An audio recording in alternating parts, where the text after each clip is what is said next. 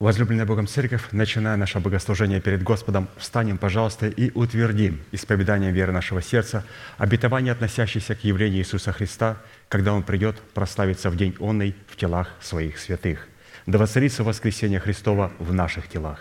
Аминь. Пожалуйста, будем петь псалом. thank you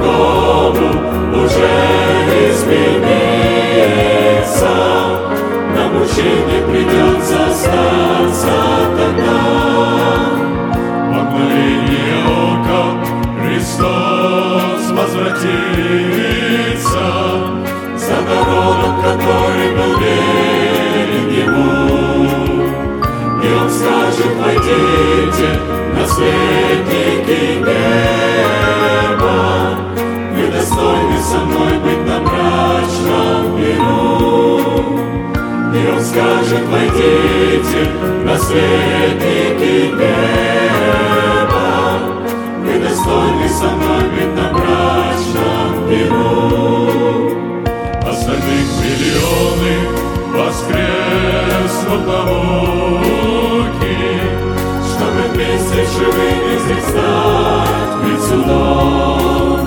Самый храбрый воскликнет пред Богом великий. Вся земля возлетает прекрасным христом. Самый храбрый воскликнет пред Богом великий. Вся земля возлетает прекрасным христом. Христом. Приближается день Твой, Господь всемогущий, Когда все народы придут пред Тобой.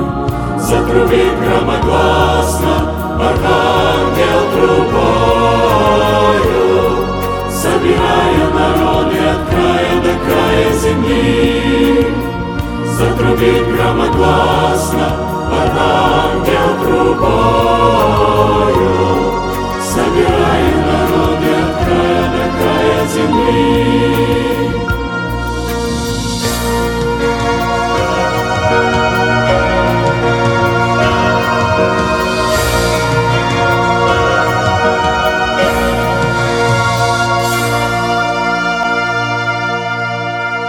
Склоним наши головы в молитве. Дорогой Небесный Отец, во имя Иисуса Христа, мы благодарны имени Твоему Святому за вновь представленную привилегию быть на месте, которое очертила десница Твоя для поклонения Твоему святому имени. И ныне позволь наследию Твоему во имя крови завета подняться на вершины для нас недосягаемые и сокрушить всякое бремя и запинающий нас грех. Да будут прокляты в этом служении, как и прежде, все дела дьявола, болезни, нищета, преждевременная смерть, демоническая зависимость, всевозможные страхи, депрессии, разрушения, косность, невежество – все это да отступит от шатров святого народа Твоего. И ныне встань, Господи, на место покоя Твоего, Ты и ковчег могущества Твоего, и да облекутся святые Твои спасением Твоим, и да возрадуются пред лицом Твоим. Дай нам больше от Духа Твоего, пропитай нас Духом Твоим святым. Позволь нам найти светлое лицо Твое. Мы благодарим Тебя, что это служение представлено апостолом Аркадием в Твои божественные руки, и мы молим Тебя, продолжай вести его рукою сильную и превознесенную, великий Бог, Отец, Сын, Дух Святой. Аминь. Будьте благословенны, пожалуйста, садитесь.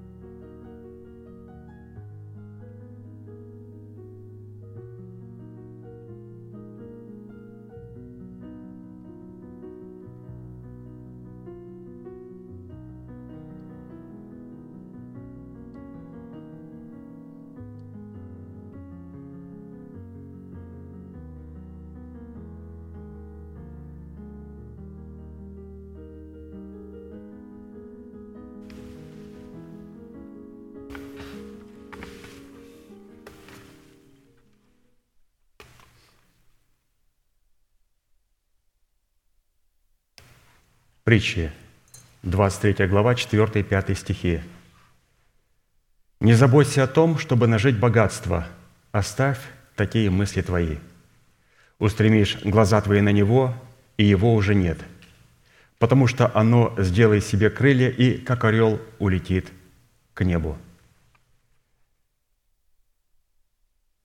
Эти слова принадлежат самому богатому человеку в мире, царь Соломон, о котором написано, что премудрость и разум дается тебе, а богатство и имение и слава у тебя будут такие, которых не было у царей прежде тебя и после тебя никогда не будет. Люди платят очень большие деньги, чтобы поехать на конференцию какого-то миллионера, узнать и почерпнуть формулу успеха. Перед нами человек, у которого рабы были миллиардерами, и он раскрывает нам формулу успеха. В расширенном переводе это место будет звучать следующим образом. «Не доводи себя до утомления и изнеможения, чтобы нажить богатство. Измени образ своего мышления. В противном случае ты потеряешь свою свободу и попадешь в рабство мамоне». Дело в том, что на то, на что мы смотрим, или то, о чем мы мыслим, в то и облекаемся – Однако истинная причина того, почему, желая нажить богатство, мы не можем получить его, заключается в том, что мы смотрим на него с неправильной позиции. В силу чего богатство, призванное быть нашим рабом, трансформируется в нашего Господина и обращает нас в свое рабство. На самом деле свободу, которую мы думаем обрести в богатстве, находится только во Христе Иисусе – и если нам удастся поместить себя во Христа, а Христу, в свою очередь, позволить поселиться в нас, богатство сделается нашим рабом. И не мы будем служить Ему, а оно будет служить нам. А посему, чтобы не позволить богатству овладеть собою, нам необходимо позволить Христу овладеть собою. А это происходит тогда, когда мы чтим Бога, поклоняемся Богу и ставим себя в зависимость от Бога. А такое конкретное действие с нашей стороны происходит, когда мы с благодарением и в соответствии установленных Богом норм отделяем свои десятины приношения из тех средств, которые Бог позволил нам заработать. Власть над богатством или успех в материальной сфере начинается тогда, когда мы начинаем работать как для Господа и благодарим Его за доверенное нам то малое – за тот малый достаток и стараемся жить в соответствии полученных нами средств. И тогда верность в малом даст Богу право доверить нам многое. Вот такие слова обращает к ним сегодня апостол Аркадий, и здесь он показывает нам формулу успеха. Если у вас бы спросили, ну вот, ты прочитал, теперь скажи мне, формулу успеха. Формула успеха заключается в следующей фразе. Не свобода находится в богатстве, а богатство находится в свободе. Еще раз. Формула успеха. Нам сегодня предлагает ее наш пастырь совершенно свободно – не надо никуда ехать, не надо тратить время, не надо сидеть на конференциях с людьми, обремененными и поклоняющимся князю Мамоне. Вот формула успеха. Не богатство делает нас совершенными и свободными, но свобода делает нас богатыми. В свободе находится богатство – Свобода обретается во Христе. И как определить, обладаем ли мы этой свободой? Только тогда, когда мы начинаем работать и делать работу как для Господа. И все то, что мы получаем, мы из этого чтим Бога десятинами и приношениями и учимся жить только согласно достатка. Когда человек не может жить согласно достатка, когда он набирает массу кредитных карточках и начинает ими манипулировать по-всякому – То есть можно использовать кредитные карточки как инструмент, если у нас есть определенное образование финансовое, но если его нету, это западня и рабство. Ведь кредитная карточка была дана банками для того, чтобы сделать вас богатыми. Кредитные карточки были даны, чтобы убрать у вас с ваших аккаунтов деньги и сделать нас бедными, а их сделать богатыми. Поэтому, святые, будем помнить эту формулу, что не в богатстве находится свобода, а в свободе находится богатство. И мы уже находимся в этой свободе. Мы сейчас будем петь псалом и благодарить Бога, святые, что мы уже находимся в свободе. Мы уже довольны тем, что Бог позволил нам иметь. Мы уже делаем работу как для Господа. Мы уже сегодня, находясь в свободе Христовой, можем жить по достатку и благодарить Бога за то немногое. И Господь нам доверит в свое время многое.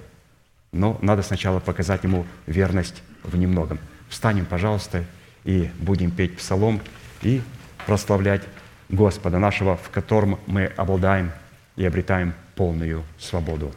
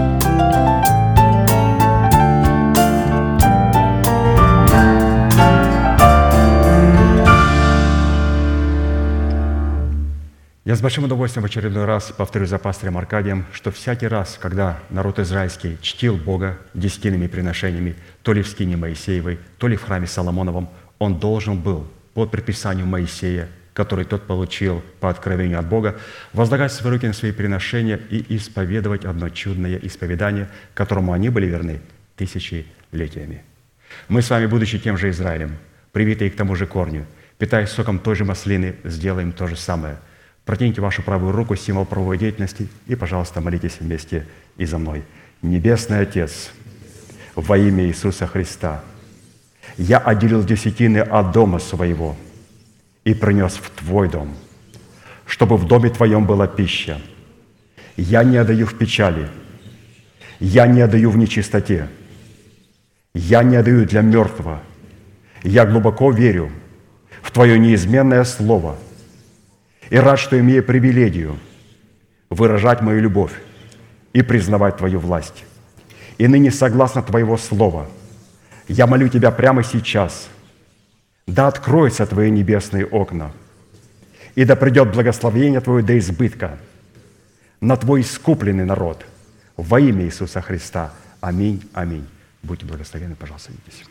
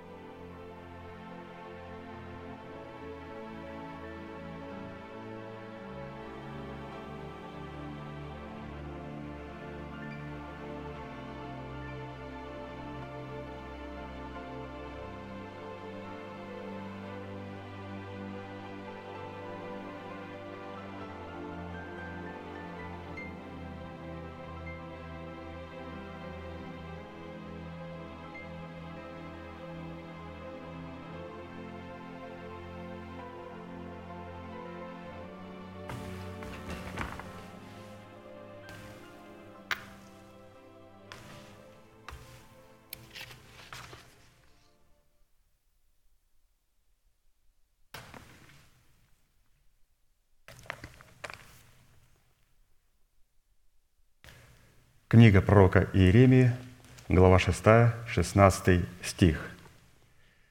«Так говорит Господь, остановитесь на путях ваших и рассмотрите, и расспросите о путях древних, где путь добрый, и идите по нему, и найдете покой душам вашим».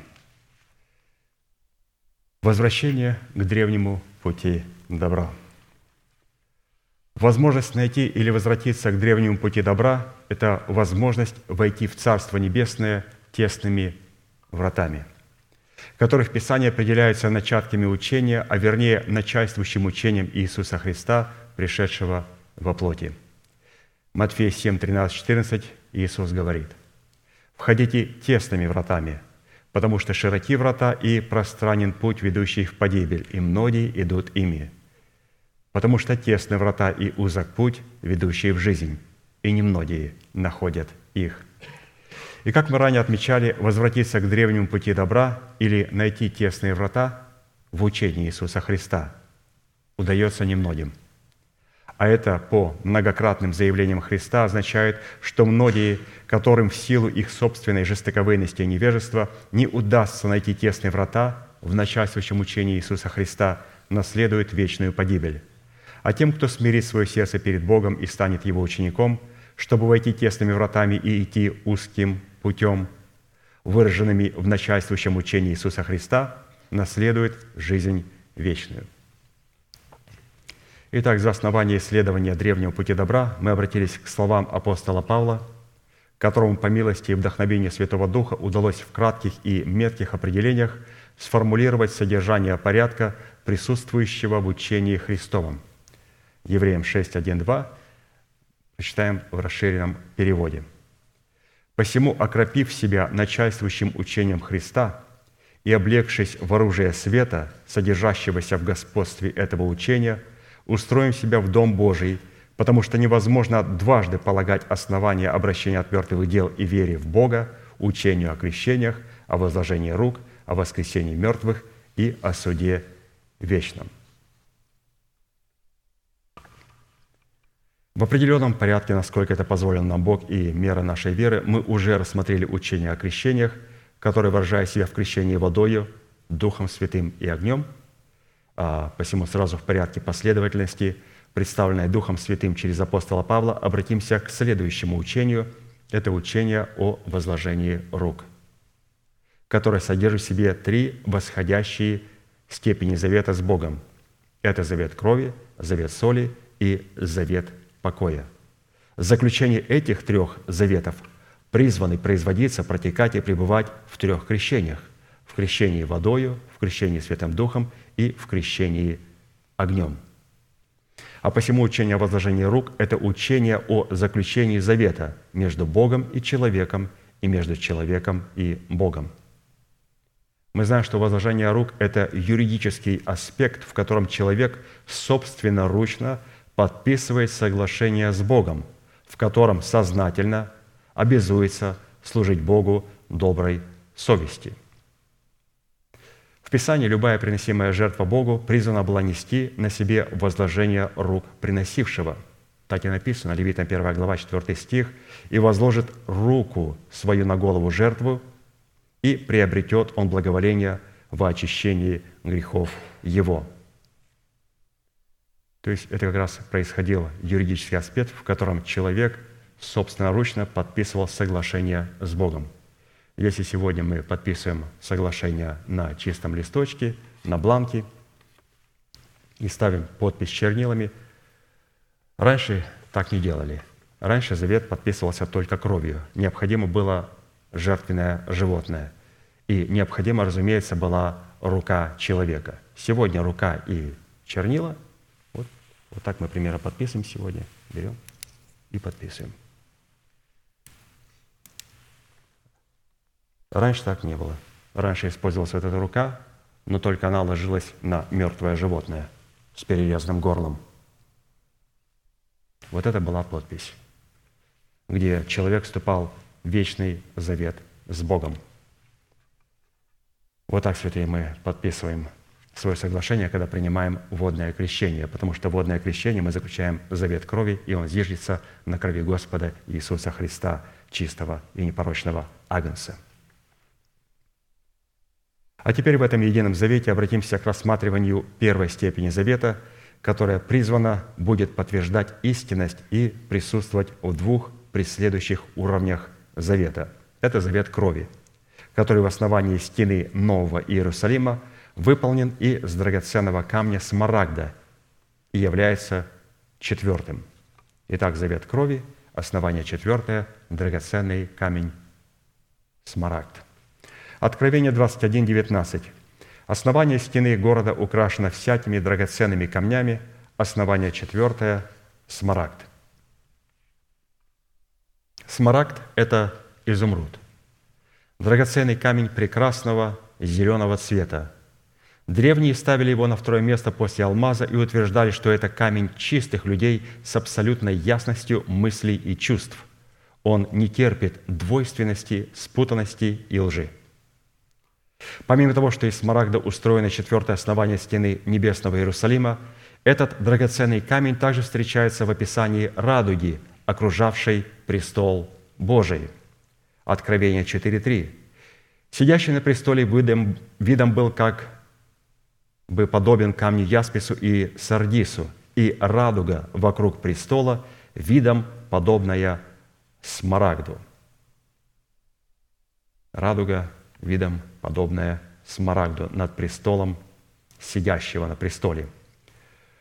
Мы должны знать, что всякий человек, не состоящий с Богом в завете крови, а мы вступаем в завет в крови, когда мы запечатляем свою веру крещением водою – и где нас спрашивают, веруешь ли ты, что Иисус Христос есть Сын Божий, я говорю, верую. И нас крестят во имя Отца и Сына и Святого Духа. И погружают нас в крещение водою, и мы здесь заключаем завет крови.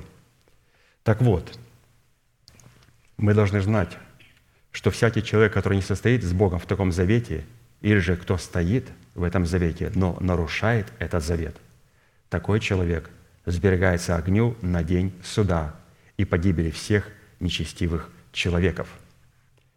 2 Петра 3, 5, 7. «В начале Словом Божьим небеса и земля составлены из воды и водою, потому тогдашний мир погиб, быв потоплен водою.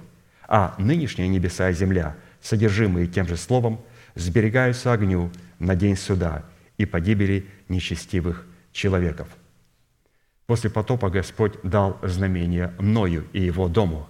в радуге он заключил, что он больше не будет судить весь мир водами потопа. И можем сказать, ну, слава Богу. Он продолжил, теперь я буду уничтожать мир огнем. Вот это да! Вы представляете, о чем говорит радуга? Я больше не буду судить мир водою, потопом. Я весь мир уничтожу огнем. Какой мир? Мы не говорим про этот мир, который погряз в беззаконии, в аморальности. Мы говорим за религиозный мир. Мир, который наполнен людьми, которые не хотят вступать в завет с Богом, или же которые вступили в завет с Богом, но нарушили завет с Господом и легализируют свое беззаконие и свой грех. Писание говорит, вот это все сберегается огню. То есть, когда мы видим радугу, мы должны помнить, что этот мир сберегается на уничтожение и погибели всех нечестивых человеков в огне. Также смарад и изумруд входит в состав 12 драгоценных камней на судном наперстнике первосвященника. Учитывая, что через судный наперстник, который здесь находился у первосвященника, посредством Урима и Тумима, которые находились там, Бог разговаривал с человеком, то под функцией четвертого основания стены Нового Иерусалима подразумевается голос крови завета, о котором сказано – Евреям 12, 24. «Вы приступили к крови крапления, говорящей лучше, нежели Авелева». Поэтому вот этот драгоценный камень смарагд у сердца первосвященника, и который находился в основании стены города Иерусалима, он, оказывается, имеет голос, он может говорить. Оказывается, кровь завета, она может говорить, и она говорит лучше, чем кровь Авеля. А кровь Авеля и по сей день говорит. Но только сейчас она говорит в унисон с кровью Господа Иисуса Христа – а это очень опасно. И не только кровь многих праведников. И когда несколько голосов сливаются в одно, может произойти сильнейшее потрясение. Иногда бывает, армия идет по мосту, и все шагают в одно время. И было такое, что мосты обрушивались. Почему? Потому что в один а, унисон, то есть в одно время все шагали. Или же происходили большие землетрясения – потому что происходит определенное колебание, и это колебание все находится в крови Господа Иисуса Христа и всех тех праведников, чья кровь имеет голос. Заключая с Богом завет крови в крещении водою, мы принимаем и соглашаемся со всем его порядком, который присутствует в его непоколебимом царстве, заключающем в себе силы будущего века, выраженные в начальствующем учении Христа – Евреям 12, 28, 29 написано, «Итак мы, приемля царство непоколебимое, будем хранить благодать, которой будем служить благоугодно Богу с благоговением и страхом, потому что Бог наш есть огонь поедающий». То есть у нас уже эта радуга, этот огонь Божий подвел к благоговению и страху перед лицом Божьим. Вы посмотрите, что делает кровь Христа, какими она оттенками отображает. Там не только милость Бога, оказывается, кровь нас подводит к страху Господнему – мы, приемля Царство непоколебимое, будем хранить благодать. И этой благодатью будем служить Господу как? Благоугодно, с благоговением и страхом. Почему? Да потому что Он есть огонь поедающий, потому что мы увидели в крови Господа Иисуса Христа смарагд, который был над престолом. И этот смарагд говорит, что все, кто заключил завет с Господом в крови, в крещении водою, должны обладать благоговением и страхом пред Его святым лицом – Однако для полноты понимания сути драгоценного смарагда нам, как и в предыдущих основаниях, следует рассмотреть имя апостола, которым нарекается это четвертое основание. Именем, которое написано на четвертом основании стены небесного Иерусалима, является имя Иоанн Завидеев. Матфея 10, 2. «Двенадцать же апостолов имена Сусии. Первый Симон, называемый Петром, второй Андрей, брат его, третий Иаков Завидеев, четвертый Иоанн» брат его. Мы уже отметили, что имена апостолов в 12 основаниях стены могут состоять из совокупности двух, а иногда и трех имен. Исходя же из Писания, совокупность имен, принадлежащих апостолу, именем которого названо четвертое основание стены Нового Иерусалима, это Иоанн, Зеведей, Вуанаргес. Марка 3, 14, 17. «И поставил из них двенадцать, чтобы с ним были, и чтобы посылать их на проповедь, и чтобы они имели власть исцелять от болезней и изгонять от бесов. То есть, посмотрите, что в себе имеет основание. На основании были написаны имена апостолов.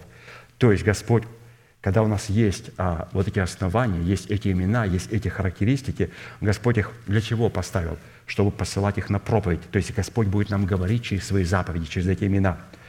Он будет иметь власть над болезнями, изгонять бесов. И это был Иаков Завидеев и Иоанн, брат Иакова, нарекший им имена Буанаргес, то есть сыны Громовы. Мы уже отметили, что имя Ванаргес в буквальном смысле означает «сыны грома», «провозвестники гнева Божьего», «исполнители гнева Божьего», «выразители ревности Божьей», «сыны божественного огня». А вот имя Иоанн, еврейский Иоханан, означает «Яхве милостив». А вот имя отца Иоанна – Зеведей, по-еврейски звучит рыбак, а по-гречески «Господь дарует» или же «дар Божий». Итак, при сочетании двух имен Иоанн Зеведей или Зеведеев, сын Зеведея, обозначает, что посредством дара благодати Бог явит свою милость. Однако при сочетании третьего имени Ванаргес, которым Иисус нарек Иоанна и брата его Иакова, Смысловое сочетание трех имен в четвертом основании стены Нового Иерусалима означает, что Бог будет являть свою милость в человеков даром своей благодати, но только той, которая означена в достоинстве своей палящей и всепожирающей ревности. Вот вам, пожалуйста, Иоанн, Зеведей, Ванаргес. Три имени. Бог будет являть свою милость в даром своей благодати, означенной в достоинстве своей пламенеющей и всепожирающей ревности. И вот где можно было бы встретить эти три имени вместе? Евреям 10, 28, 29 в послании апостола Павла, как иллюстрация.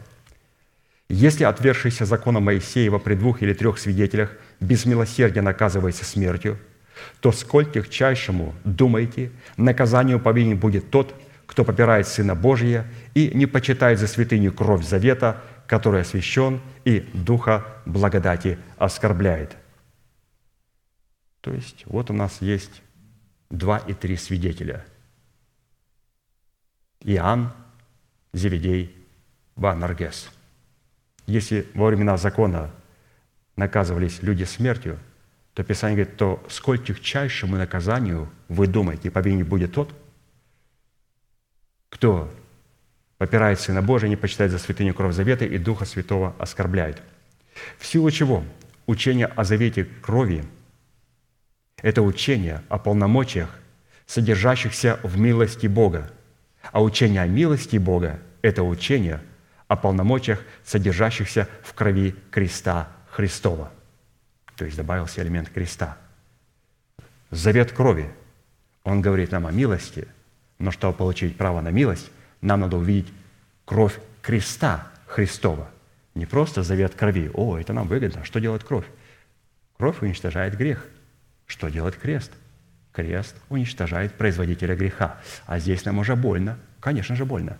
Поэтому, когда мы говорим о завете крови, здесь интересно, пастырь нам показывает, брат Аркадий, что истинный завет крови – это который открывает нам о милости. А истинная милость открывает себя в крови но только креста Христова.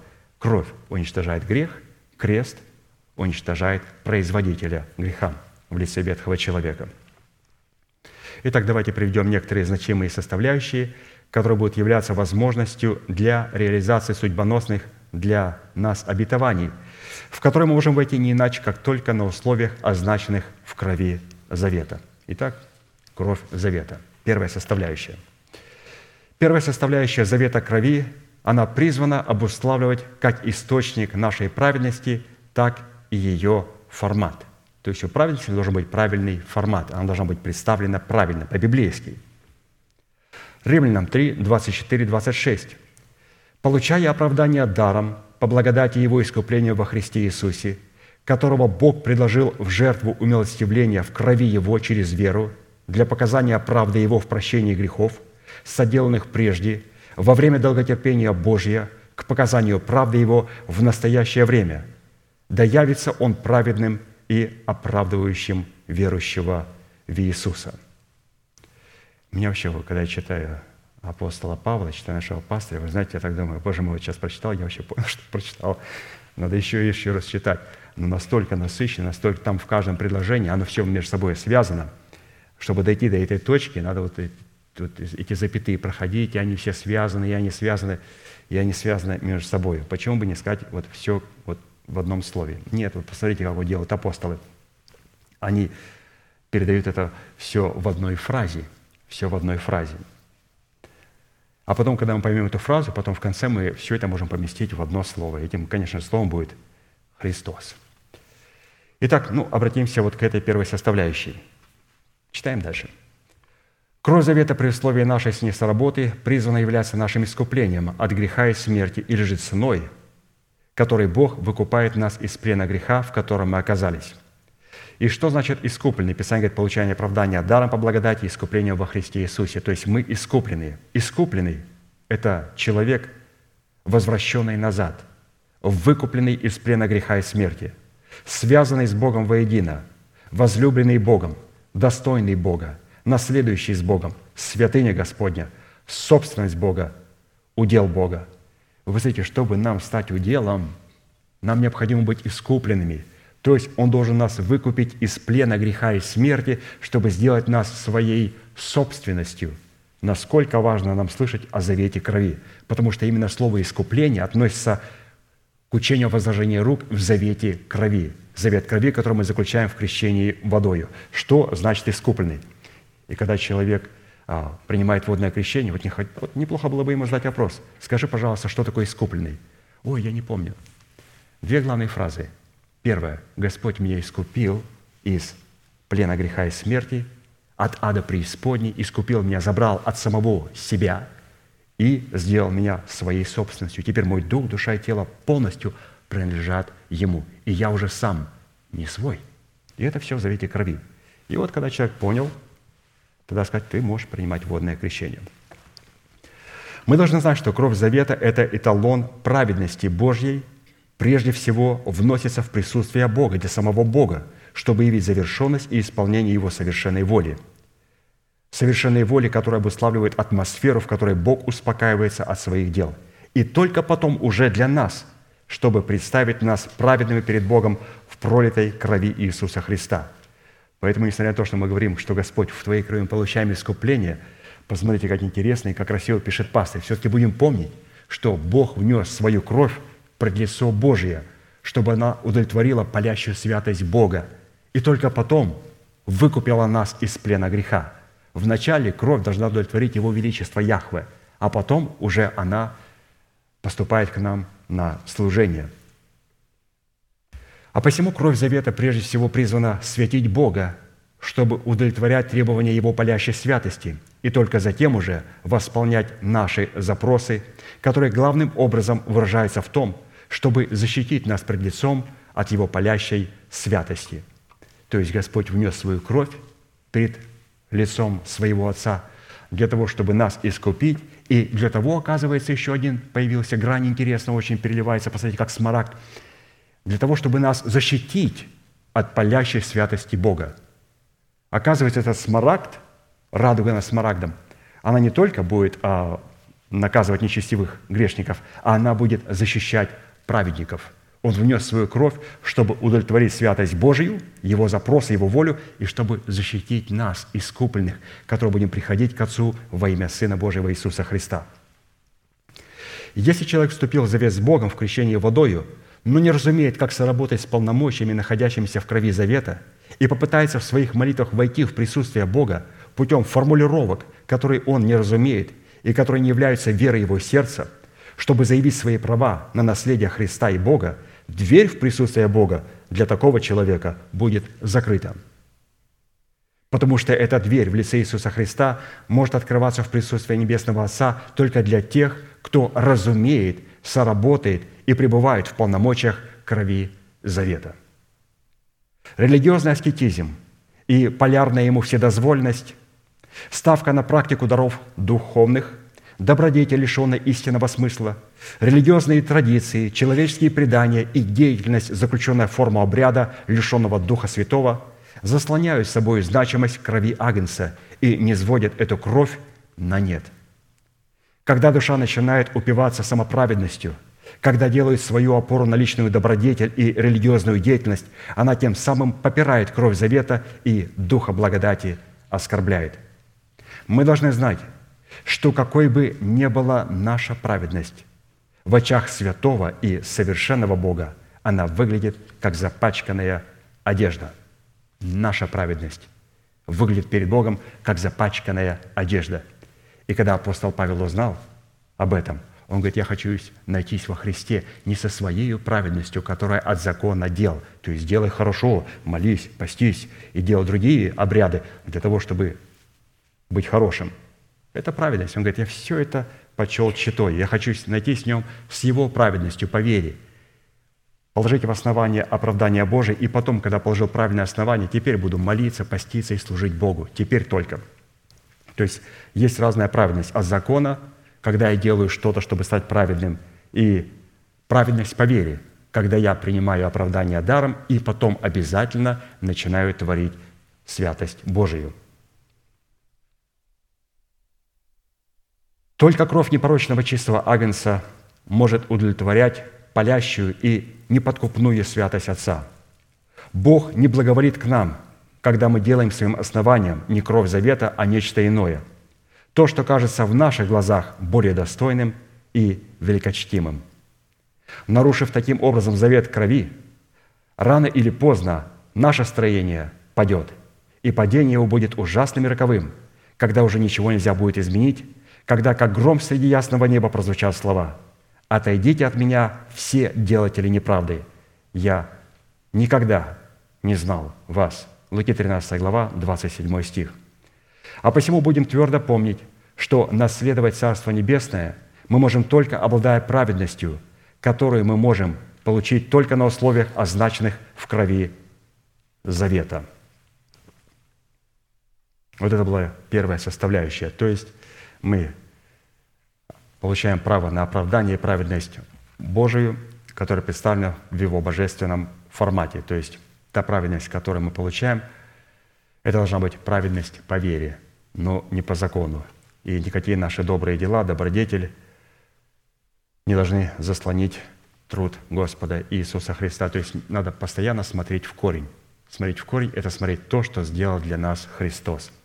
И 24 старца – и четыре животные, когда они предстоят перед Богом, что они делают? Они снимают свои венцы и полагают перед Богом и начинают благодарить Его за, поклоняются перед Ним в подножие и начинают благодарить Его за кровь Агнца, которой они искуплены. Это очень важная составляющая. Вторая составляющая завета крови, она призвана являться правовым актом для очищения порочной совести от грехов – Евреям 10, 19, 23. «Итак, братья, имея дерзновение входить во святилище посредством крови Иисуса Христа путем новым и живым, который Он вновь открыл нам через завесу, то есть плоть свою, имея великого священника над Домом Божьим, да приступаем с искренним сердцем, с полною верою, краплением очистив сердца от порочной совести и омыв тело водой чистою, будем держаться исповедания упования неуклонно, ибо верен обещавший». Чтобы заключить завет с Богом посредством окропления кровью всесожигаемой жертвы, вначале необходимо было эту кровь пролить. Матфея 26, 27, 28. Иисус, взяв чашу и благодарив, подал им и сказал, «Пейте из нее все, ибо сие есть кровь моя нового завета, за многих изливаемая во оставление грехов». То есть ему необходимо пролить кровь для оставления грехов. Пролить кровь, чтобы нас очистить, и на ком-то оставить грехи. Поначалу он берет эти грехи на себя, и сейчас мы посмотрим, как нам пастор показывает, на кого они потом отпускаются. За многих изливаемое во оставление грехов – на иврите одно из смысловых значений фразы «кровь изливаемая» во оставление грехов означает «козел для Азазель». В нашем переводе «козел для отпущения». То есть в жертве за грех, когда приносилось, то приносилось два козла, один козел в жертву, который проливался, которого кровь проливалась, а другой – козел для отпущения. То есть на него исповедовались грехи, и он отпускался в пустыню, в землю неприходимую, и там бегал, орал, блеял грехи. Ну, и он до сих пор это делает. И, кстати, один из знаков сатанистов – это блеющий козел. То есть перевернутая звезда – это а, физиономия сатаны, блеющий козел, на которого Христос переложил грехи. Меня удивляет, они что, Библию не читали? Какая постыдная судьба у того, кто сидит на их престоле, на престоле сатаны. Какая постыдная у этого козла судьба. Итак, козел для отпущения. Что указывает на связь с действиями, произведенными в день очищения, в которой при лице Господня приводились два козла. Затем об этих двух козлах бросался жребий – чтобы определить, какой козел будет принесен Богу во всесожжение для очищения грехов.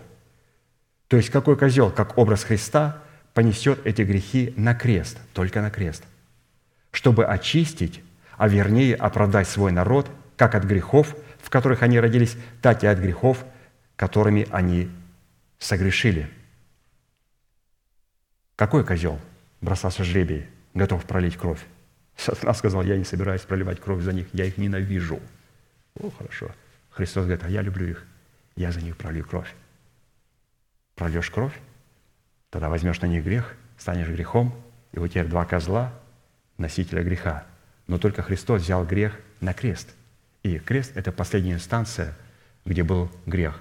Потом этот грех он перенес в преисподнюю, положил его на голову козла Азазель и потом воскрес – Но это тот козел, который в жертву. Вот какой козел, как образ Азазель, возьмет грехи, которые ранее были возложены на козла, принесенного всесожжения, и понесет их в землю непроходимую, из которой невозможно возвратиться. Козел для Азазель, то есть Азазель – это злостная личность, представляет в этом действии падшего Херувима – который получает полное и вечное возмездие за совершение первородного греха во Вселенной. То есть в его сердце родилась гордость, и гордость привела его к непослушанию, и непослушание привело его к бунту на небе. Первородный грех – гордость. Блуд – это не первородный грех. Сигарет – это не первородный грех. Алкоголь – это не первородный грех. Крик – это не первородный грех. Маты – это не первородный грех. Гордость, которая есть у всех религиозных людей. Это первородный грех. А все остальное – это последствия этого греха. После такого действия первый козел, принесенный Богу во всесожжение для очищения грехов, который является прототипом Христа, взявшего на себя грехи своего народа и умершего за эти грехи на Голгофском кресте, будет оправдан. В силу чего у Бога появится юридическая возможность воскресить Христа Иисуса, представляющего образ козла, принесенного во всесожжение для очищения грехов. Если бы Христос в свое время не оправдал себя в духе, Бог бы не смог воскресить его из мертвых. Но, как говорит Писание, он оправдал себя в духе, а вернее привел Богу доказательства своей непорочности к греху. 1 Тимофея 3,16. «И беспрекословно, великое благочестие тайна, Бог явился во плоти, оправдал себя в духе, показал себя ангелом, проповедовал в народах, принят верою в мире и вознесся во славе». Без наличия этого смысла день очищения не мог бы называться днем очищения или же днем оправдания. То есть день очищения – это день оправдания, когда а, все эти грехи переносятся на голову а, козла, который для злостной личности Азазель. Вот именно это происходит в воскресенье, в день очищения, в день оправдания. Так как суть дня очищения в принятии народом израильским оправдания относилась и содержалась в факторе воскресения Христа, а не в факторе Его смерти. Сам же термин «воскресение» указывает на фактор победы – в которой Иисус своей смертью поправ вторую и персонифицированную смерть в лице Пашего Херувима. И насколько нам известно, второй козел жребий которого пал для Азазели, хотя и понес грехи в землю непроходимую, во-первых, не умирал за грех, возложенный на его голову, и, во-вторых, кровь этого козла не вносилась в присутствие Бога для очищения грехов. Чтобы оправдать свой народ, Христос должен был взять этот грех на себя, то есть отождествиться с нашим грехом и умереть за наш грех, а затем, чтобы воскреснуть Ему, необходимо было себя оправдать. Римлянам 4, 24, 25. Как праведность вменилась Аврааму, вменится и нам, верующим в того, кто воскресил Его из мертвых, Иисуса Христа, Господа нашего, который предан за грехи наши и воскрес для оправдания нашего. А посему более полная версия этимологии глагола «отпущения», приведенного с еврита, имеет такое оттенки – то есть отпущение – это жизнь, отданная взамен на отпущение грехов. Это жизнь, отданная взамен на освобождение от грехов. Это жизнь, изливаемая, как капли благоухающей смирны. Это жизнь, отданная для звука юбилейного рога. Это жизнь, отданная для звука юбилейной трубы. Из имеющегося смысла следует, что пролитая кровь – это пролитая жизнь. И войти в наследие этой жизни можно только по завету крови.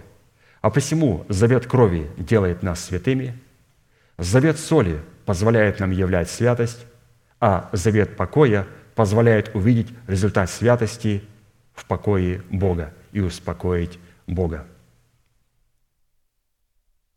Завет крови делает нас святыми, в крещении водой, в крещении Духом Святым. Завет соли позволяет нам являть святость в наших мыслях, в наших словах, в наших поступках, а завет покоя позволяет нам увидеть святость Бога и успокоить сердце Бога. В завете крови Бог успокаивает наше сердце, называя нас своими детьми, а в крещении огнем, в завете покоя, мы успокаиваем сердце Небесного Отца. Он успокаивается в полноте наполняющего все во всем, в святых своем, своих, в избранном своем остатке. То есть вот такое святые интересное повествование, каким образом мы получаем оправдание. То есть мы увидели, что здесь задействованы две личности. Для оправдания необходимо задействовать две личности, не одну. Мы должны это понимать. Что всякий раз, когда человек хочет получить оправдание, надо задействовать две личности. Злостную личность, которая несет сегодня грехи, и личность в лице Иисуса Христа, как жертву всесожжения – и чтобы задействовать эти две личности, нужен человек, облеченный полномочиями Бога, представлять Его отцовство, или же тот человек, или же те человеки, которым этот апостол доверил помогать им Ему в служении. Только они имеют доступ к этим двум личностям, козлу, которого всесожжение, и к злостной личности Азазель. Это как мы получаем оправдание. Добрая личность Иисус Христос сказал, «Я пролью за них кровь». Его кровь делает нас святыми. Он берет на себя наши грехи только на крест. Но для того, чтобы ему воскреснуть, ему необходимо эти грехи убрать с себя. И эти грехи он может убрать только тогда, когда эти грехи возьмет первосвященник, возложит, приведут козла, блеющего, живого, и он возложит на него руки свои и исповедует все грехи и все беззаконие нечестия этого козла. Потом возьмут его за шкирку этого козла, отнесут в пустыню и выкинут его – и он там бегает в пустыне и блеет грехами. На каком основании? Это не я делал, это твои дети делали, это не мои грехи. Ты являлся производителем этого греха. И это может сделать человек, нареченный Богом. Это человек, которого Бог облел своим полномочиями. То есть мы видим, оказывается, в оправдании нам необходимо, то есть невозможно а, самому а, подойти к козлу Азазель. Я бы вообще не советовал этим делом заниматься – один человек принял исповедание и стал одержимым человеком. Один человек, не имея полномочия, помолился за того, у которого был сахарный диабет. И после молитвы на следующий день его отвезли в больницу с сильнейшим сахарным диабетом, и он скончался. Был не посланный Богом, не был уполномоченный. Один подошел ко мне и говорит, помолись, меня уничтожают похоти. Я говорю, когда это получилось? Ко мне подошел брат и сказал, ты знаешь, у меня вот это, вот это. я стал давать ему советы, давай помолимся вместе. И говорит, после этой беседы он сказал, благодарю, мне стало легче. А мне, говорит, стало тяжело. Я, говорит, ненавижу себя. Все это сошло на меня. Мы должны понимать, что когда первосвященник возложил грехи а, на этого козла Зазель, Писание говорит, он должен был выйти, снять свою одежду, хорошо вымыться, полностью вымыться, потом снова одеть священнические и первосвященнические одежды, взять козла, который в жертву, и вынести его и сжечь вне стана. То есть люди, которые соприкасаются с козлом Азазель, первосвященник должен был полностью, хорошо вымыться – Вымыться, то есть, может только тот человек, который представляет полномочия Бога на земле.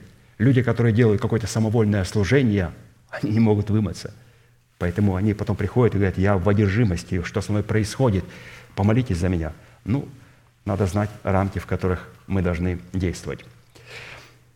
Напомню, что мы сегодня говорим о завете крови. Третья составляющая завета крови – это право пить новое вино, призванное дать нам возможность исполняться силой Святого Духа. Поговорим о новом вине.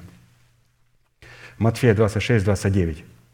«Сказываю же вам, что отныне не будете пить от плода сего виноградного до того дня, когда будете пить, с, когда буду пить с вами новое вино в царстве Отца моего». То есть всякий раз, когда мы, святые, участвуем в хлебопреломлении, вот это как раз и есть новое вино в Царстве Божьем. Здесь а, Христос говорит – что вот это и есть новое вино в царстве Отца моего. То есть мы являемся Его царством, и всякий раз, когда мы совершаем эту трапезу, преломляем хлеб и пьем вино Нового Завета в чаше Божьей, здесь присутствует Христос. Его Величество Иисус Христос присутствует здесь. Он сказал, я больше не буду пить от всего а, э, плода виноградного, я буду пить с церкви Его, когда они будут участвовать в хлебопреломлении. То есть и Отец, и Сын присутствуют здесь. Вы представляете? В данном случае под Царством Небесного Отца с одной стороны подразумевается собрание святых из всякого колена, языка, народа и племени, которые вступили с Богом в Новый Завет, заключенный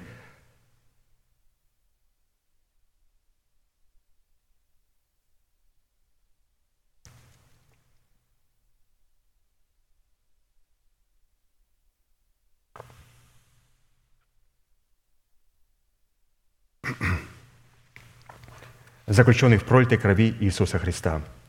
А с другой стороны, это отдельный человек, имеющий родословную причастность к этому собранию. Какой человек? Способный господствовать над собой на условиях, содержащихся в завете крови. Вот, пожалуйста, то есть а, этим царством является, что мы могли подчеркнуть здесь, избранный Богом народ. И также люди, какие люди, которые господствуют над собою, над своими эмоциями – господствует. Он говорит, я буду пить новое вино только в моем царстве. В каком твоем царстве? В церкви моей. Кто в этой церкви? Ну, цари и священники. Кто такие цари и священники? Это святые, которые могут господствовать над грехом, которые могут господствовать над своими эмоциями, над своими криками и другими вещами. Они могут, они являются моим царством, и я с ними буду пить новое вино. Итак, давайте посмотрим, а где еще встречается новое вино. Новое вино в предмете изливаемой за наши грехи крови Христовой – становится нам доступным только после того, когда мы в крещении водою заключаем с Богом завет в крови Его Сына. После заключения завета крови мы получаем юридическую возможность к реализации того наследия и тех полномочий, которые содержатся в крови Иисуса Христа. Многие дети Божьи, вступившие в завет с Богом при крещении водою, подобно человеку из притчи о блудном сыне, сами откажутся войти в принадлежащее им наследие нового вина – в силу своей собственной косности и жестоковыности. В этой притче о блудном сыне Христос в лице двух братьев показал, каким образом следует входить в наследие, содержащееся в новом вине, и каким образом этого делать не следует. Луки 15 глава, 25-32 стих. «Старший же сын его был на поле». Он был занят евангелизацией, как пастор наш говорит. «И, возвращаясь, когда приблизился к дому, услышал пение и ликование, и, призвав одного из слуг, спросил, что это такое? Он сказал ему, брат твой пришел, и отец твой заколол откормленного теленка, потому что принял его здоровым. Он осердился и не хотел войти. Отец же, выйдя, звал его, но он сказал в ответ отцу, «Вот я столько лет служу тебе и никогда не приступал приказания твоего, но ты никогда не дал мне и козленка, чтобы мне повеселиться с друзьями моими. А когда этот сын твой, расточивший имение свое с блудницами, пришел, ты заколол для него откормленного теленка? Он же сказал ему, сын мой, ты всегда со мной, и все мое твое. А о том надобно было радоваться и веселиться, что брат твой сей был мертв и ожил, пропадал и нашелся. Вот, пожалуйста, здесь представлено новое вино. Он не захотел войти на торжество, чтобы участвовать в этом новом вине. И, как нам интересно, пастор показывал, что а, он говорит, что даже мне козленка не дал повеселиться, что, оказывается, он даже не принял оправдания. Почему он был на поле? Он зарабатывал на спасение. Надо что-то делать. Я хочу почувствовать себя спасенным. Он был на поле. Он пришел уставший. Я для тебя столько много работал. Я же зарабатывал на спасение. А ты даже мне не дал козленка. Мы говорили только что чуть выше о козленке. Оказывается, у него не было оправдания. Он говорит, у меня даже козленка нету. А этому ты дал теленка. Вы знаете, что теленка заколают для кого? После того, когда закололи козленка, закололи и теленка. Принеси также и тельца и заколи. И теленок – это господство и царственная власть, которая находится в крови Иисуса Христа – то есть он показал, что твой сын, который вернулся, стал обладать царским достоинством и властью, а я, который зарабатывал все это время на спасение, остался без козленка. И Писание говорит, он так и не вошел и не смог пить этого нового вина, которое является Новым Заветом. Ну и вы понимаете, какая у него судьба.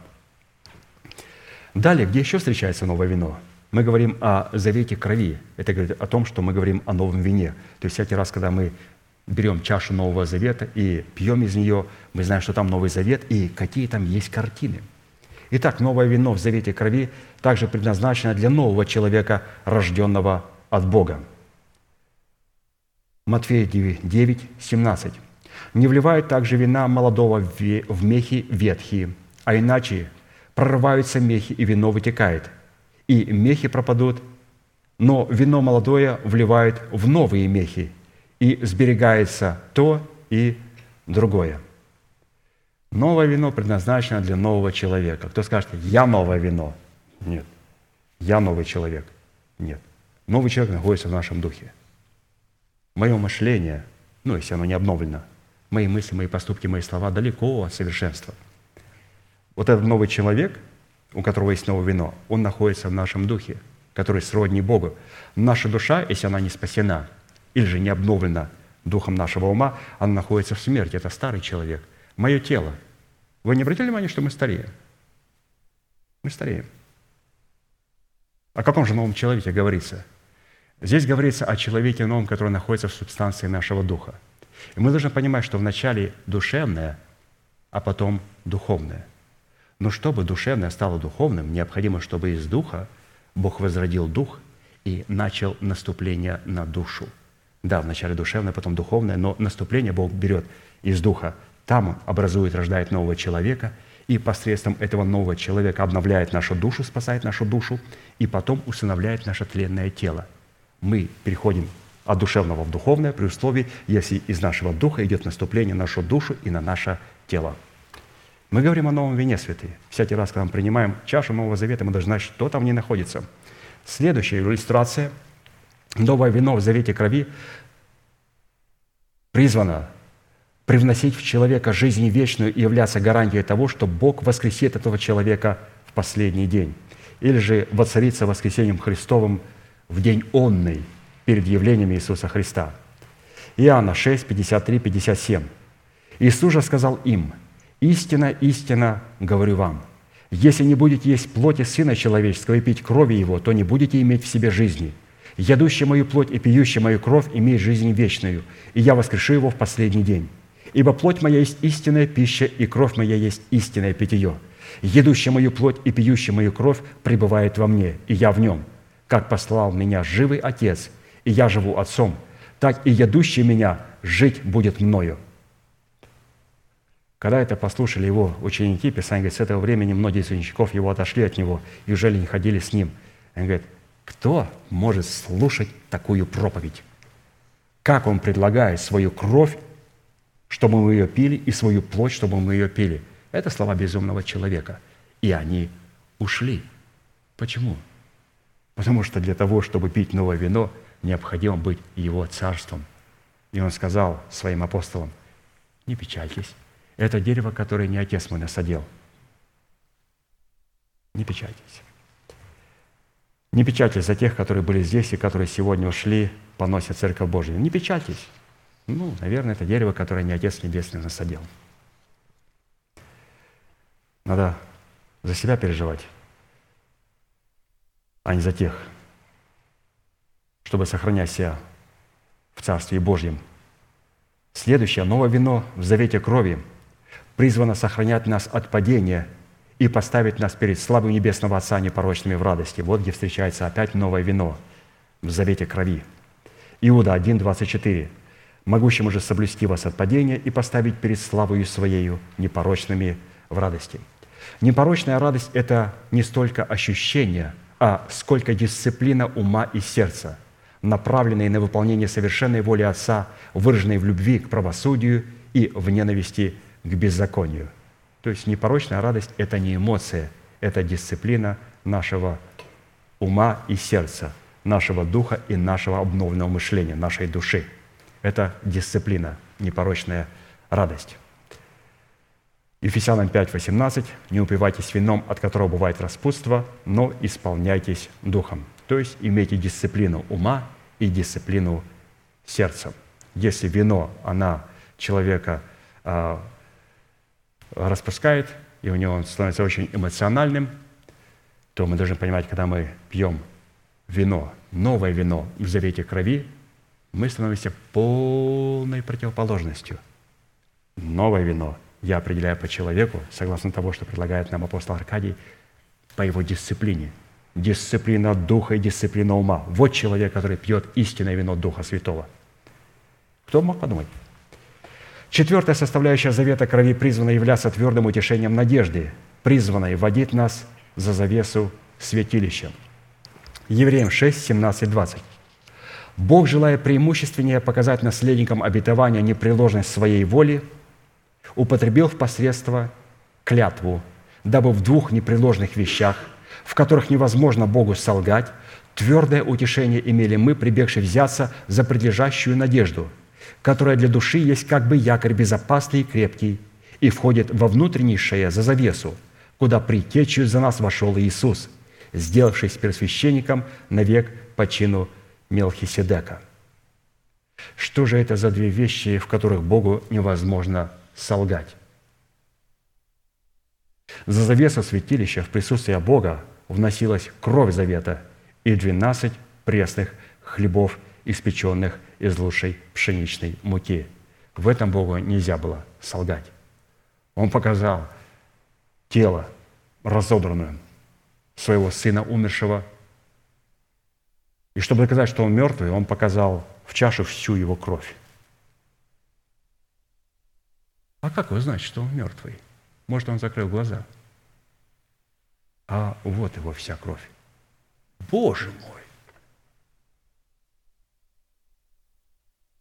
Он стал хлебом, и ты в чашу слил всю кровь.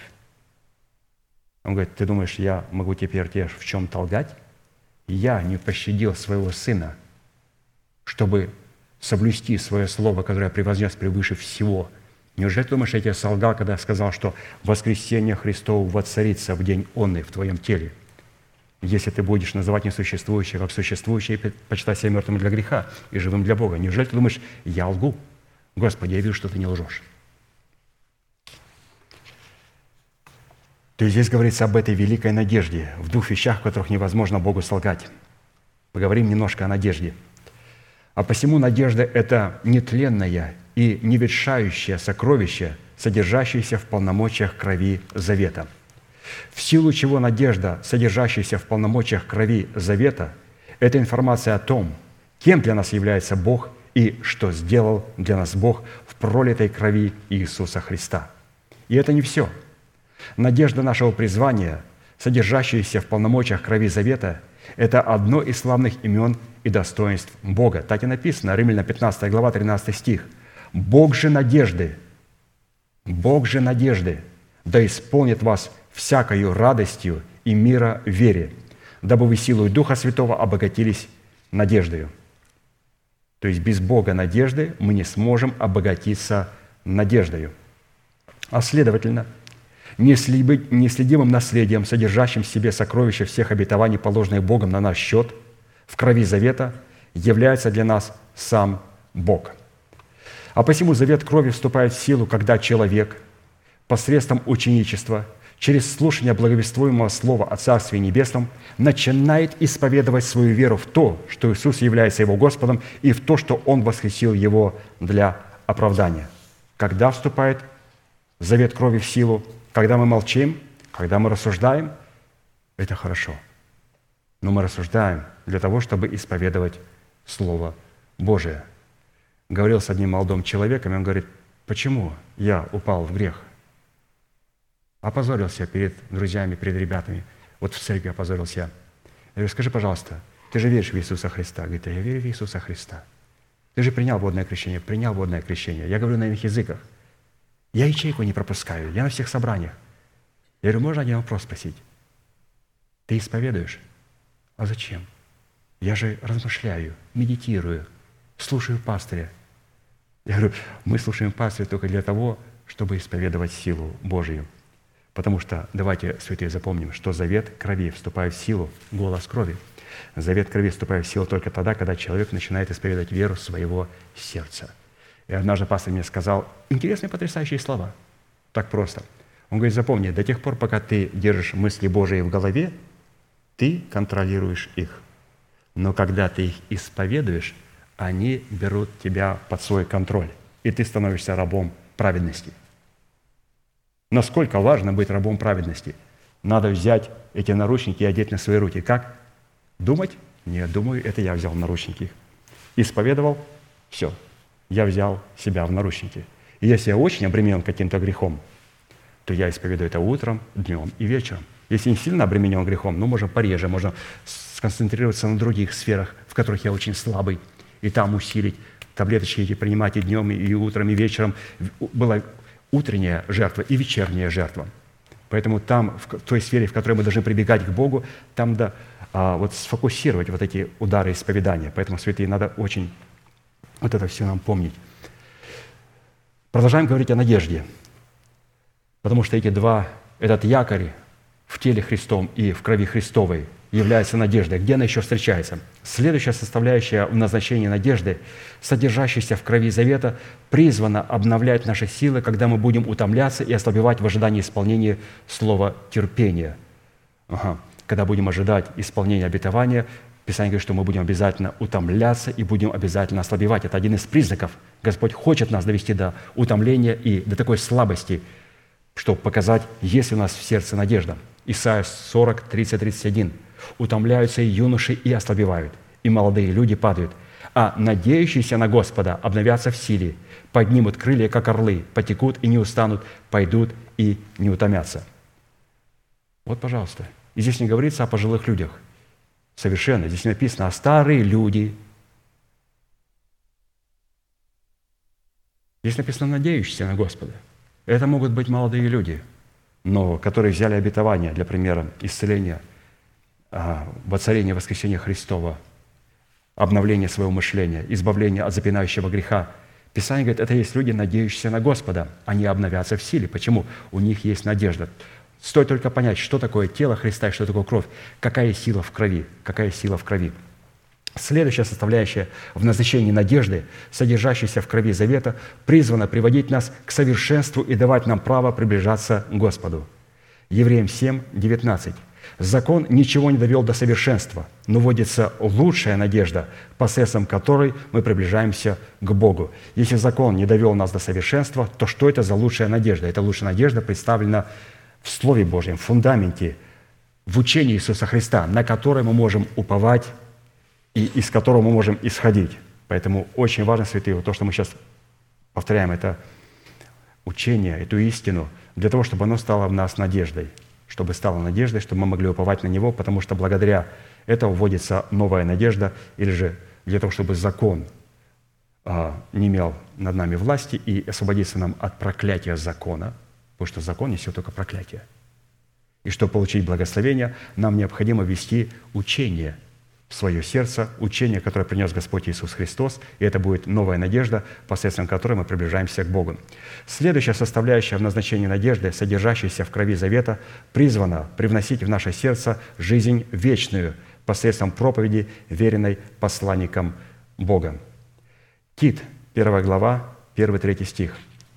«Павел, раб Божий, апостол же Иисуса Христа, по вере избранных Божьих и по знанию истины – относящийся к благовестию в надежде вечной жизни, которую обещал неизменный свой Бог прежде вековых времен, а в свое время явил свое слово в проповеди, веренной мне по повелению Спасителя нашего Бога. Что приносит в наше сердце жизнь вечную? Вот именно посредством той проповеди, о которой вот здесь апостол говорит, что она верена мне по повелению Спасителя нашего Бога. То есть Господь веряет свое слово, веряет свою истину своим апостолам, для того, чтобы апостолы могли донести эту истину для нас. Продолжаем говорить о надежде. Говоря о крови и о теле Христовом, мы говорим о надежде. Это якорь, но в чем выражает себя этот якорь? Он выражает себя в надежде. Где мы встречаем надежду? Следующая составляющая в назначении надежды, содержащаяся в крови завета, призвана сохранять благие намерения Бога, известные только Богу – которые призваны дать нам будущность в Боге и с Богом и последствия этой будущности в надежде. Иеремия 29, 11. «Ибо только я знаю намерения, какие имею о вас, говорит Господь, намерения во благо, а не на зло, чтобы дать вам будущность и надежду. Только я знаю намерения, какие имею о вас, чтобы дать вам будущность и знать, дать вам надежду – то есть иногда мы говорим, а почему, а как? Ну ладно, а почему, а как? А иногда люди говорят, а за что? Я говорю, как-то вы странно ставите вопрос. Вот человек, сестричка заболела. Брат как вы думаете, а за что? Что за что? За что ей? Я говорю, вы неправильно ставите вопрос. Что Господь в этом хотел сказать? За что это? Значит, она сделала грех. А что Господь хочет в этом сказать? Вот что Он хочет сказать. Он говорит, Успокойтесь, Церковь Божия. Господи, что значит успокойтесь? И он говорит, только я знаю намерения, какие имею о всех вас. И не говорите друг другу, а за что, а почему, а как?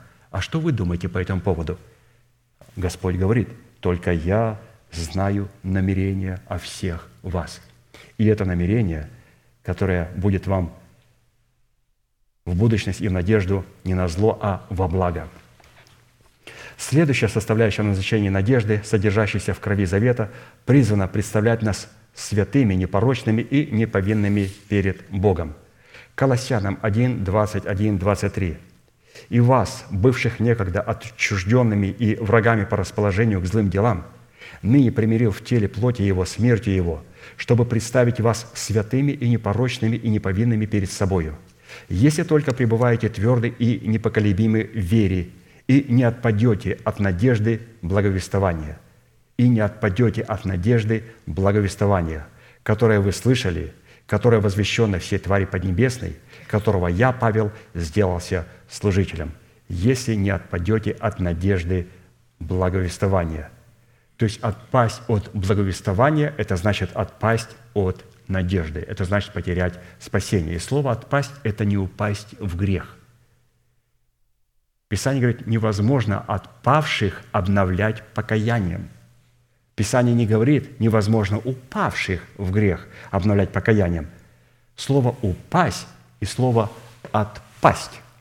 Отпасть – это бросить вызов Богу, приняв и зачав и родив первородный грех в гордыне, который выражает себя в непослушании, непослушание, которое выражает себя в бунте против Бога. Эти люди – отпадают. Как определить? Если человек подходит и говорит, а у меня есть своя голова, у меня есть иное благовествование, и вот подобные вещи, которые случаются, это говорит о том, что человек не упал в грех. Он отпал от Бога. Человек, который падает в грех, Писание говорит, праведник семь раз упадет, но что, он встанет. Если он праведник, праведник падает, беззаконный, нечестивый отпадает. Следующая составляющая в назначении надежды, содержащаяся в крови завета, призвана давать нам уверенность встречи с нашим умершим в явлении Иисуса Христа и таким образом обнаруживать нашу скорбь об умерших. Облагораживать, извините, и таким образом облагораживать нашу скорбь об умерших. Первое Фессалоникийцам, 4 глава, 13-18 стих. «Не хочу же оставить вас, братья, в неведении об умерших, дабы вы не скорбели, как прочие, не имеющие надежды. Ибо если мы веруем, что Иисус умер и воскрес, то и умерших в Иисусе Бог приведет с Ним. Ибо сие, говорим вам, Словом Господним, чтобы мы, живущие, оставшиеся до пришествия Господня, не предупредим умерших, потому что сам Господь при возвещении, при гласе Архангела и трубе Божьей сойдет с неба, и мертвые во Христе воскреснут прежде. Потом мы, оставшиеся в живых, вместе с ними восхищены будем на облаках, в среднюю Господу на воздухе. И так всегда с Господом будем. Итак, утешайте друг друга сими словами. То есть у нас есть уверенность в том, что мы встретимся с Господом. Не хочу оставить вас, братья, в неведении. То есть иногда у нас много вопросов. Почему умер, например, молодой человек? Почему? Трудно сказать, почему. Эта сфера может быть в неведении, но у нас другая сфера не должна быть в неведении. Мы должны знать и верить, что Христос умер и Он воскрес. И когда Он придет обратно, то Он воскресит всех тех, кто умер во Христе, и мы вместе с ними восхищены будем встретению Господу. То есть у нас должно по этому поводу быть четкое ведение – нашей надежды, нашего будущего. У нас есть много вопросов. Почему, Господь? Он говорит, я понимаю ваши вопросы, но это не говорит о том, что вы должны быть в неведении. По крайней мере, у вас должна быть это зернышко в сердце. Господь, благодарю Тебя за надежду, что когда Ты придешь, мы встретимся со всеми теми святыми, кто умер в вере. И, разумеется, если мы сохраним себя сами в этой вере – и это была четвертая составляющая завета крови. Давайте посмотрим пятую составляющую завета крови. Следующие составляющие будут очень короткие. Пятая составляющая завета крови призвана водить нас в завет жизни и мира. Малахии 2, 5. «Завет мой с ними был завет жизни и мира, и я дал им для страха, и он, боя, и он боялся меня и благоволел, благоговел пред именем моим». Из этого местописания следует, что завет крови составляющей жизни и мира, призван производить в человека страх Господень и благоговение перед именем Бога, который является носителем и выразителем страха Господня. Иов 25.2. «Держава и страх у Него, Он творит мир на высотах своих». Если вы обратили внимание, то в данном месте Писания страх Господень – это производная державы Господней – то есть там, где есть держава, там, где есть государство Божие, там всегда будет страх Божий. Если у нас нет страха Божьего, то в моем теле, в моем естестве нет державы, то есть государства Божьего. Держава – это государство, у которого есть белый дом и есть территория, где это государство проявляет себя. И если а, здесь есть страх и здесь, то это является державой Божией. Просто необходимо эту державу отвоевать. Видите, еще враг у нас проявляется, мы болеем и так далее. Надо отвоевать, оказывается, есть враг, надо изгнать из державы Господней этого врага силы воскресения Христова. Отсюда следует, что истинное искупление, проповедуемое в крови завета, без содержания в ней страха Господнего, не может называться истинное искупление. В силу чего искупление, которое не содержит в себе страха Господня, это учение бесовское. Практически – Категория людей, призванных к спасению, если не позаботиться о том, чтобы обрести страх Господень, не будет иметь перед Богом знамения завета крови, в силу чего разделит участь с человеком греха и сыном погибели. Потому что вера в Бога при отсутствии страха Господня – это печать зверя, которая внешне ничем не отличается от печати Божьей, но внутри которой нет страха Господня, являющегося гарантом мира с Богом и знамением завета крови. Шестая составляющая завета крови при условии его соблюдения призвана освобождать нас из рва, в котором нет воды. Ров, в котором нет воды, в котором мы находимся. Представьте. Захария, 9 глава, 11-12 стих. «А что до тебя, ради крови завета твоего, я освобожу узников твоих из рва, в котором нет воды. Возвратитесь на твердыню вы, пленники, надеющиеся. Рвом, узниками которого мы становимся, является наша ветхая натура в предмете нашей нераспятой души. И седьмая составляющая завета крови призвана участвовать в победе над клеветником, клеветавшим на нас перед Богом нашим день и ночь. Откровение 12, 10, 11. «И услышал я громкий голос, говоривший на небе, Ныне настало спасение и сила, и царство Бога нашего, и власть Христа Его, потому что низвержен клеветник братьев наших, клеветавший на них перед Богом нашим день и ночь. Они победили Его кровью Агнца и словом свидетельства своего, и не возлюбили души своей даже до смерти». И мы сейчас, святые, будем молиться, и я в лице пастора Аркадия приглашаю на это место – всех тех святых, которые бы хотели сегодня поучаствовать в этой победе, чтобы был не спровергнут клеветник братьев наших, чтобы был не спровергнут клеветник. И как это происходит? Писание говорит, «И произошла на небе война». Михаил и ангелы его воевали против дракона, и дракон и его последователи воевали против Михаила и ангелов его. И он низвержен. Вопрос, как? Ему не нашлось места. Надо вытеснить его через исповедание грехов, силою крови креста Христова. Кровь уничтожает грех, крест уничтожает производителя греха. Запинающий грех будет уничтожен, когда мы будем правильно относиться не просто к крови, а к крови креста Христова. Мы ждем вас на этом месте у алтаря.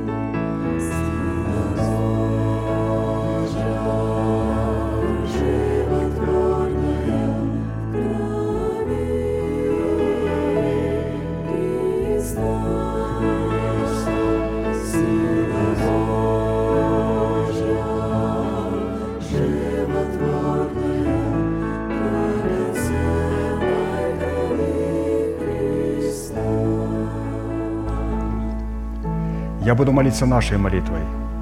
И прошу вас глубоко верить, что Бог за вас, Он не против вас. Он возлюбил вас вечною любовью. Он даровал нам дело своего искупления.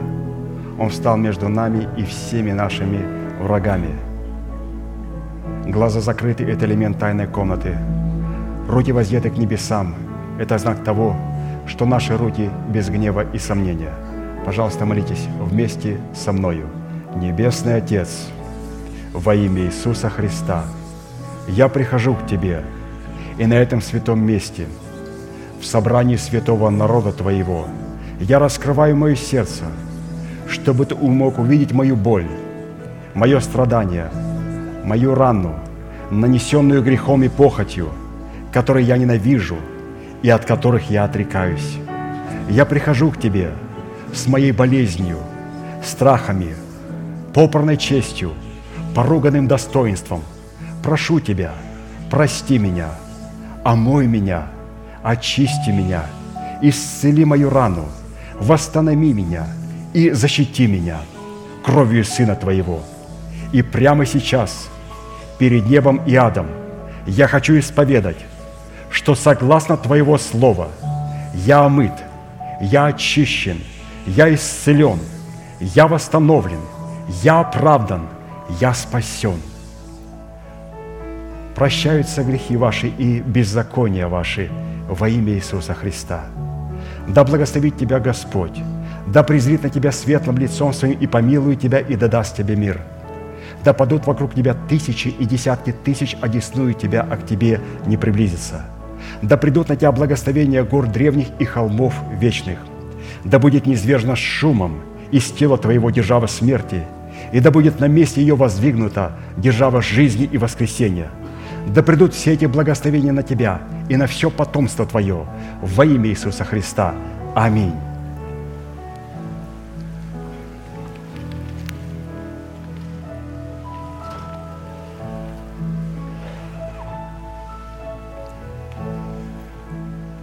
Как вы видите, святые, очень много в крови Господа Иисуса Христа. И я больше чем уверен, что если мы соберемся сегодня на ячейках, и вы сможете побеседовать о крови Христовой на ячейках, то вы откроете еще и больше, и откроете еще и глубже, и, и будете видеть еще и дальше.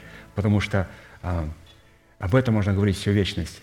Мы видим, что на небесах благодарят за кровь Христа, и никому не надоедает говорить о крови и о той силе, которая находится в завете крови. Поэтому стоит об этом поговорить, чтобы мы знали – чтобы нам не потерять завет с Господом. Закончим, пожалуйста, нашей неизменной манифестацией. Могущим же соблюсти нас от падения и поставить пред славою Своею непорочными в радости, единому, премудрому Богу, Спасителю нашему, через Иисуса Христа, Господа нашего, слава и величие, сила и власть, прежде всех веков, ныне и во все веки. Аминь. Следующее собрание будет на этом же месте во вторник в 7 часов вечера. И, как наш пастор говорит, можете поприветствовать друг друга. До встречи.